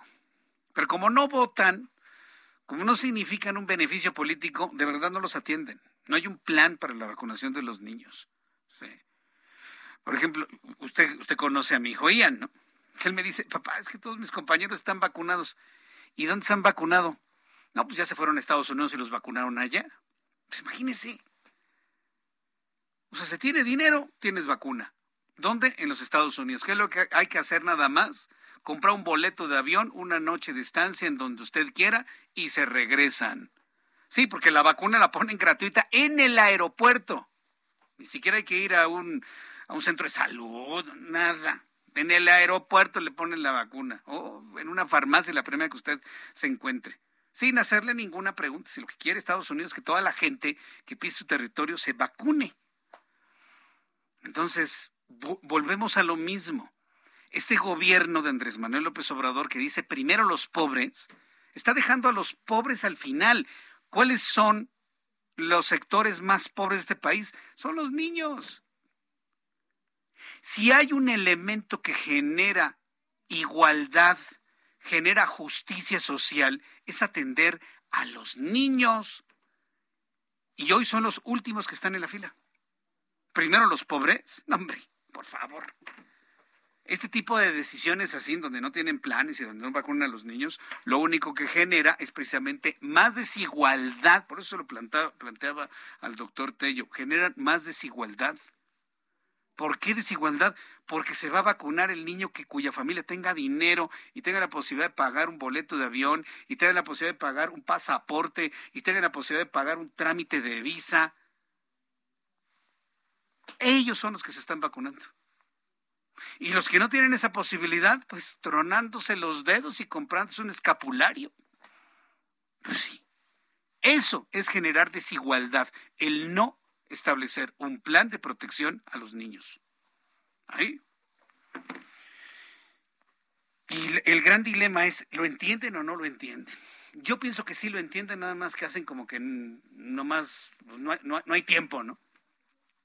Son las 7.33, las 7.33 hora del centro de la República Mexicana. Precisamente sobre este tema, y ya que lo hablábamos con el doctor Tello, hoy la jefa de gobierno Claudia Sheinbaum Confirmando las declaraciones de la jefa de gobierno, Claudia Sheinbaum, el presidente habría informado que el gobierno federal habría solicitado dosis de vacunas contra COVID al Fondo de Acceso Global, COVAX, para iniciar con la aplicación de este biológico menores de 12 años en nuestro país. Claro, si no llegan las vacunas, como nos dijo el doctor Tello, entonces ya tiene a quien culpar. Es COVAX, son ellos. Yo no, ¿eh? yo sí los quiero vacunar. El asunto es que mientras son peras son manzanas, ¿qué pasa en la capital de la República? Se va a flexibilizar la vacunación en la Ciudad de México. ¿De qué manera? Carlos Navarro nos informa. Adelante, Carlos. Buenas tardes, Jesús Martín. Te saludo con gusto a ti, al auditorio, y te comento que sin importar el lugar de residencia, sin una cita previa y con solo llevar el expediente descargable de vacunación, en la Ciudad de México van a aplicar la primera, segunda o tercera dosis de la vacuna contra COVID-19 en cuatro macrosedes y 187 unidades de salud. Esto entre el 18 y 30 de abril. Hoy, en conferencia de prensa, el director de Gobierno Digital de la DIF, Eduardo Clark, explicó que ya no importa el lugar de residencia, simplemente se van a estar atendiendo a las personas que quieran vacunarse aquí en la Ciudad de México. Tampoco les van a pedir algún documento. El único requisito es, como les comentaba, el expediente que se descarga desde la página mivacuna.salud.gov.mx. Y si no lo pueden llevar, también se los van a estar proporcionando tanto en las unidades de salud como en las cuatro macrosedes. Le comento a nuestros radioescuchas que habrá dos esquemas disponibles. Las cuatro macrosedes que serán el Censis Marina, las salas de armas, el Centro Cultural Jaime Torres Bodet y la Boca 7 del Instituto Politécnico Nacional. En este caso, del martes 19 al sábado 23 de abril y del lunes 25 al sábado 30 de abril, se van a estar aplicando primera, segunda o tercera dosis de AstraZeneca. Y además, a partir del 18 de abril, en 187 unidades del IMSS del ISTE y de la Secretaría de Salud Capitalina van a estar aplicando la vacuna contra COVID-19. En este caso, para las personas que deseen checar los horarios de estos 187 puntos donde ya se va a estar aplicando la vacuna desde el 18 de abril, pueden acudir a la página vacunación.cdmx.gov.mx. Así es que ya no importa si viven en la ciudad o no, si llevan documentos o no, si no tienen cita o no, ya se pueden vacunar en la Ciudad de México a partir del 18 de abril sin ningún problema. Jesús Martín. Bueno, correcto, pues este, vaya que sí es una flexibilización. Digo, estamos muy lejos de que se anuncie que no va a haber ningún tipo de, de vacunación, ¿no? Yo creo que la vacunación va a estar abierta siempre, ¿no crees? Es correcto, incluso las mismas, eh, se, se proyecta que sean las 187 puntos estos estas unidades de salud donde ya se lleva a cabo el resto de, del tiempo la vacunación y ya no estar utilizando estas macrosedes que llevan mayor logística. Así es que primero van a tratar de cerrar abril con eh, con esta proyección de la vacunación en la Ciudad de México Jesús Martín y ya de ahí van a analizar qué esquema dejan en la ciudad pero al menos en este caso ya eliminan la mayoría de los requisitos muy bien, correcto. Bueno, pues muchas gracias por la información, Carlos Navarro. Hasta luego, buenas tardes, Jesús Martín. Que te vaya muy bien, hasta luego. Mire, hay que aprovechar la vacunación, ¿sí? Y si algo debo reconocerle a, Claudia Sheinbaum, la jefa de gobierno, es precisamente que han implementado un buen programa de vacunación. ¿sí? inclusive políticas muy diferentes, mucho más avanzadas que las que anuncia Hugo López Gatel. Todos sabemos, ¿no? ¿Cuál es el concepto de la jefa de gobierno hacia el subsecretario de salud?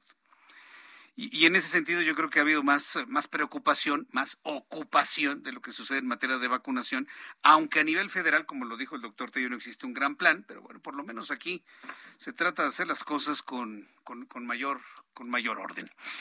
Bien, cuando son las 7.37, hora del centro de la República Mexicana, Quiero informarle que luego de una reunión entre el gobernador de Texas en los Estados Unidos, Greg Abbott, y el, nuevo, y, eh, y el gobernador de Nuevo León, Samuel García, se acordó fortalecer la vigilancia en la frontera que tiene el Estado mexicano para evitar el cruce de migrantes tras lo cual Texas aprobó dejar las revisiones exhaustivas que estuvieron deteniendo el cruce fronterizo de mercancías en los eh, días pasados.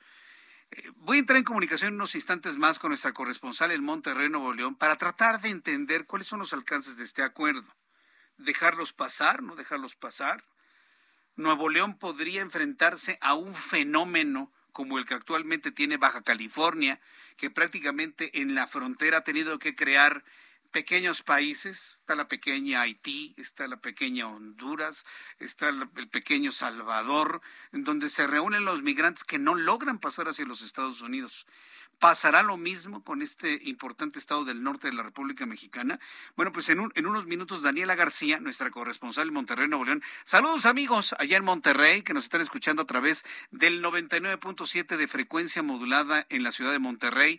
Obviamente la señal de nuestra emisora Heraldo Radio está cubriendo todos los municipios, obviamente el de Monterrey, San Pedro, eh, Escobedo, eh, saludos amigos en Guadalupe, Nuevo León. Gracias por escuchar el 99.7 de FM a esta hora de la tarde. Y recordarles que nuestro programa de noticias inicia desde las 6 de la tarde y también usted lo puede sintonizar a través de nuestra aplicación del Heraldo de México, a través de su tienda eh, Play Store o a través de su iOS. También puede usted bajar la aplicación en cualquiera de, de las dos plataformas. Es gratuita la aplicación, es muy ligera, es muy ergonómica, es sumamente amable, muy predictiva. Yo creo que es de las mejores aplicaciones, no por nada, somos de los primeros sitios más consultados en todo el país en nuestra página de internet www.elheraldodemexico.com. Daniela García, me da mucho gusto saludarte, bienvenida. Eh, muy buenas tardes. En un ratito más, perdón, en un momentito más voy a tener a nuestra compañera Daniela García allá en Monterrey, Nuevo León. Mientras tanto, a quien tengo en la línea telefónica, y me da mucho gusto saludar en esta oportunidad en nuestro programa de radio, usted lo conoce de nuestro programa de televisión, Luis Miguel Martínez Ansúrez, presidente del Instituto Nacional de Administración Pública. Estimado Luis Miguel, qué gusto saludarlo. Bienvenido ahora al Heraldo Radio. ¿Cómo está? Muy buenas tardes. Gracias, Jesús Martín. Buenas tardes. Pues parece que el presidente de la República ya dobló las manitas o por lo menos ya aceptó que el próximo domingo será rechazada su reforma eléctrica y lo planteo porque, bueno, pues ya está buscando un plan B, que es hacer una modificación a la ley minera de México para proteger el litio. ¿Cómo lo están viendo ustedes en el Instituto Nacional de Administración Pública, Luis Miguel?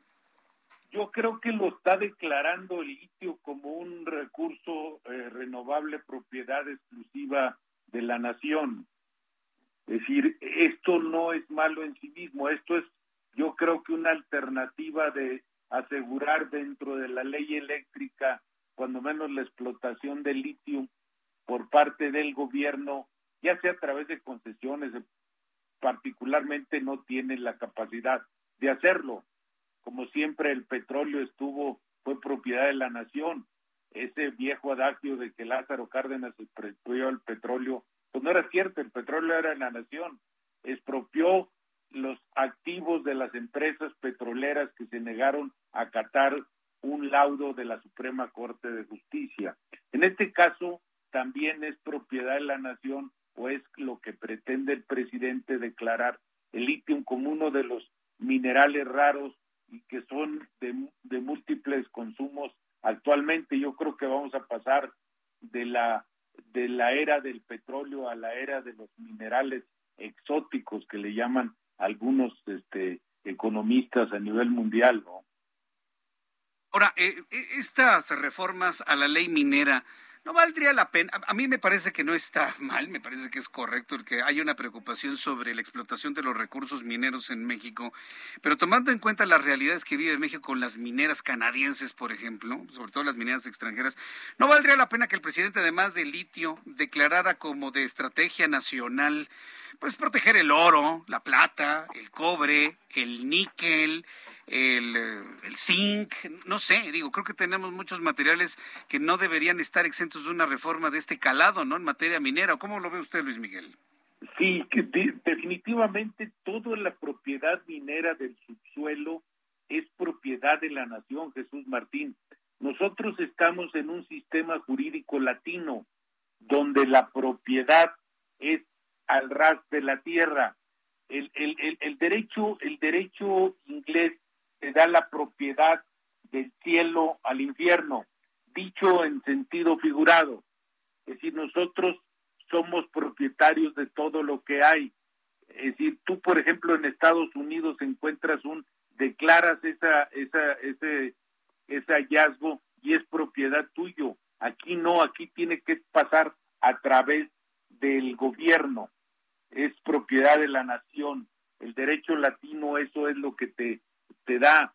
Por eso cuando se hicieron las reformas estas eh, eh, que de que se planteaban en tiempos de, de, Peña Nieto de quitarle ese viejo propiedad de la nación, de que tenía que regularlas el, el Estado, el Estado tiene que ser regulador de esa propiedad no porque haya petróleo abajo de tu propiedad, es, eh, tú eres dueño de eso. Esto es lo que yo sí creo que hay que regular. A los que hay que regular son a las compañías eh, mineras canadienses, porque no hay un control efectivo del mineral encontrado. En un supuesto caso de que el oro siempre tenga que ser vendido al Banco de México y cualquiera que quiera oro tiene que ser a través de ellos, pues ese nos damos cuenta que es una mentira, porque es la propiedad más clara de lavado de dinero para el crimen organizado. Pues sí, entonces sí hay una coincidencia, ¿no? Que habría que aprovechar este caminito para regular a la minería canadiense en México, ¿no? Para exactamente para hacer un organismo lo suficientemente fuerte pues, que regule esto, porque hay una comisión minera que depende de la Secretaría de Economía, que creo que ni el secretario de Economía sabe que la tiene y que no tiene la suficiente importancia para ellos en la regulación de este de esta riqueza natural de, de, de la nación. Pues Luis Miguel Martínez Ansúrez, ha sido un enorme gusto saludarlo, visualizar esto que va a ocurrir para el próximo domingo y lo que viene, ¿no? Tratando el presidente de rescatar, aunque sea algo de lo que está planteado eh, en, en, materia de protección a los recursos minerales de nuestro país. Muchas gracias, Luis Miguel Martínez Ansúrez. El agradecido soy yo, Jesús Martín. Buenas noches. Gracias, un fuerte abrazo. Luis Miguel Martínez Ansúrez, presidente del Instituto Nacional de Administración Pública. Pues claro, claro, claro, claro. Que alguien le diga al presidente, tiene en este momento la oportunidad de ir a una regulación que desde tiempos de, Enrique Peña Nieto ya se había planteado. Toda la explotación de minerales que están realizando en este momento las mineras canadienses. Yo sé que a algunos mineros canadienses no les va a gustar la idea pero no hay un informe, no hay absolutamente nada. Lo que extraen del, de, de, de, del territorio mexicano no regresa a nuestro país. Se queja el presidente de los españoles que llegaron hace 500 años. Fíjese lo que le estoy planteando. ¿eh? Se queja el presidente que los españoles hace 500 años saquearon México, cuando hoy, hoy, hoy hay un saqueo real, hoy en este momento, en este día, por parte de mineras canadienses. Entonces, si quiere estar en congruencia, pasen y dígale esto, por favor, hombre. Ya tocó el tema, ya puso el dedo en la llaga, ahora que lo haga bien y en serio. Daniela García desde Monterrey, Nuevo León, qué gusto saludarte. Bienvenida, Daniela. Muy buenas tardes. Igualmente, Jesús Martín, muy buenas tardes. Pues el día de hoy se firmó un memorándum de entendimiento para reforzar la seguridad en los 14 kilómetros de frontera que tiene Nuevo León con Texas. El gobernador del estado norteamericano, Greg Abbott, prometió liberar el paso de transportistas de carga pesada, dando marcha atrás de las inspecciones exhaustivas que se han estado realizando y adelantando incluso que podrían llegar al mismo acuerdo con otros gobernadores mexicanos. Estuvo presente el gobernador de Nuevo León, Samuel García, quien acudió a Texas para reunirse con Greg Abbott. Se comprometió a reforzar la seguridad y vigilancia en la frontera para evitar el tráfico ilegal de personas y drogas ya en días pasados, hay que mencionarlo, habían sostenido pláticas telefónicas, pero finalmente hoy se reunieron allá en el país vecino para formalizar estos acuerdos que ambos llamaron históricos. Destacaron que Nuevo León reforzará los operativos de seguridad en la frontera y en el puente Colombia en Anáhuac específicamente, por lo que aceptaron detener totalmente los operativos de revisión exhaustivos que estaban realizando a los conductores de camiones eh, ya que pues Abbott advirtió que Texas se ve sofocado por migrantes ilegales apoyados por los carteles e insistió que el acuerdo que tienen con Nuevo León reconoce estos problemas, pero también que podrían llegar a este mismo acuerdo con los otros estados fronterizos que han dicho sentirse afectados por esta situación, como Tamaulipas y Coahuila. El gobernador Samuel García señaló que tras este acuerdo, que favorecerá a ambas entidades, se dará prioridad a la seguridad en el punto de revisión de Colombia, la única frontera que tiene Nuevo León con Texas, para evitar el tráfico ilegal de personas y de drogas. Es la información esta tarde, Jesús Martín. Correcto, gracias por la información, Daniela. Muy buenas tardes. Fuerte abrazo, Daniela García, nuestra corresponsal en Monterrey, Nuevo León. Las 7 con 48 horas del centro de la República Mexicana. Mariano Riva Palacio, como todos los miércoles, con Bienestar H, aquí en el Heraldo Radio. Estimado Mariano, bienvenido. Muy buenas tardes. Muy buenas tardes, querido Jesús Martín Mendoza, amigos del Heraldo Radio. Pues ya para cerrar tu programa, prácticamente queremos pues irnos más ligeros, querido Jesús Martín Mendoza.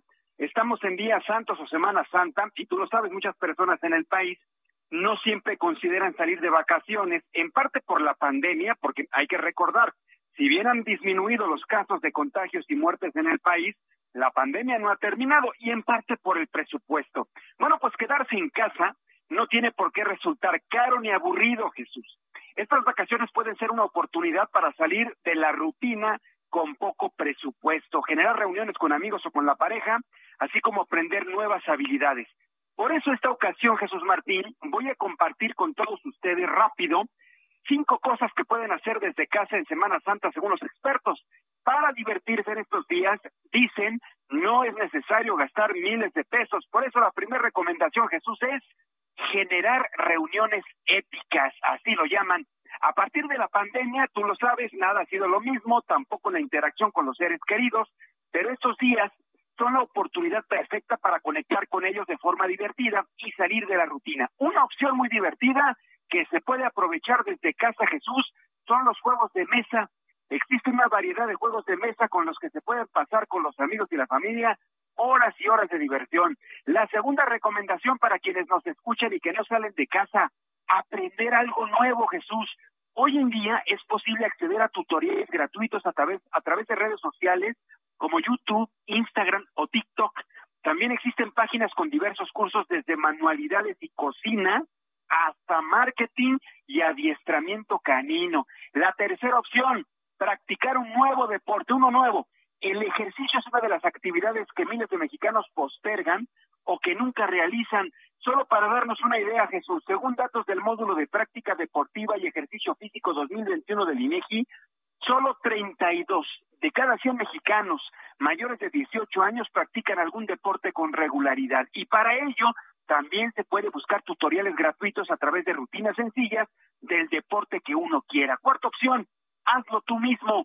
Con esto nos referimos a videos en redes sociales con tutoriales sobre cómo arreglar esa llave de la regadera que no funciona o reparar de forma sencilla la pared de la sala que anda medio cuarteada. Y ya por último, leer un libro. En Internet existen foros y canales donde nos recomiendan libros para todos los gustos. Leer no tiene que ser una actividad ni aburrida ni costosa. Así que Jesús Martín Mendoza y amigos del Heraldo Radio, aquí rápido cinco recomendaciones si se va a quedar uno en casa estos días de vacaciones. Yo por lo pronto ya estoy aplicando lo de los juegos de mesa, querido Jesús Martín Mendoza. En casa jugamos todas las tardecitas, hoy lo estamos haciendo dominó cubano. No sé si hayas tenido la oportunidad de jugar dominó cubano. Es muy entretenido, se pasan las horas volando y es que no vamos a salir estos días de Semana Santa. Pues ahí las recomendaciones, querido Jesús Martín Mendoza. Oye, yo, no había jugado, yo nunca he jugado el dominó cubano, pero si me dices que es divertido, bueno, pues te, tomaré la palabra. Entonces voy a buscar cómo se juega y a ver acá con la familia durante el fin de semana. Te tomo la opción de leer algo interesante durante este fin de semana y todo lo que es la, la, semana mayor. Gracias por estas recomendaciones, estimado Mariano. Tu cuenta de Twitter, por favor, para que el público te busque, te contacte, te siga y conozca tus temas, Mariano. Por supuesto que sí, Jesús. Mi cuenta de Twitter, arroba JM Rivapalacio. Estamos verificados para cualquier solicitud, inquietud, alguna duda. Ahí directamente contestamos todo. Correcto. Muchas gracias, mi querido Mariano. Que te vaya muy bien, que tengas buena semana mayor. Igualmente, amigo. Buenas tardes a todos. Cuídate mucho, que te vaya muy bien. Nuestro compañero Mariano Riva Palacio con estas recomendaciones para los siguientes días. Digo, estoy diciendo fin de semana y le voy a decir por qué. Traigo como que la idea que es viernes, pero no es viernes, es miércoles.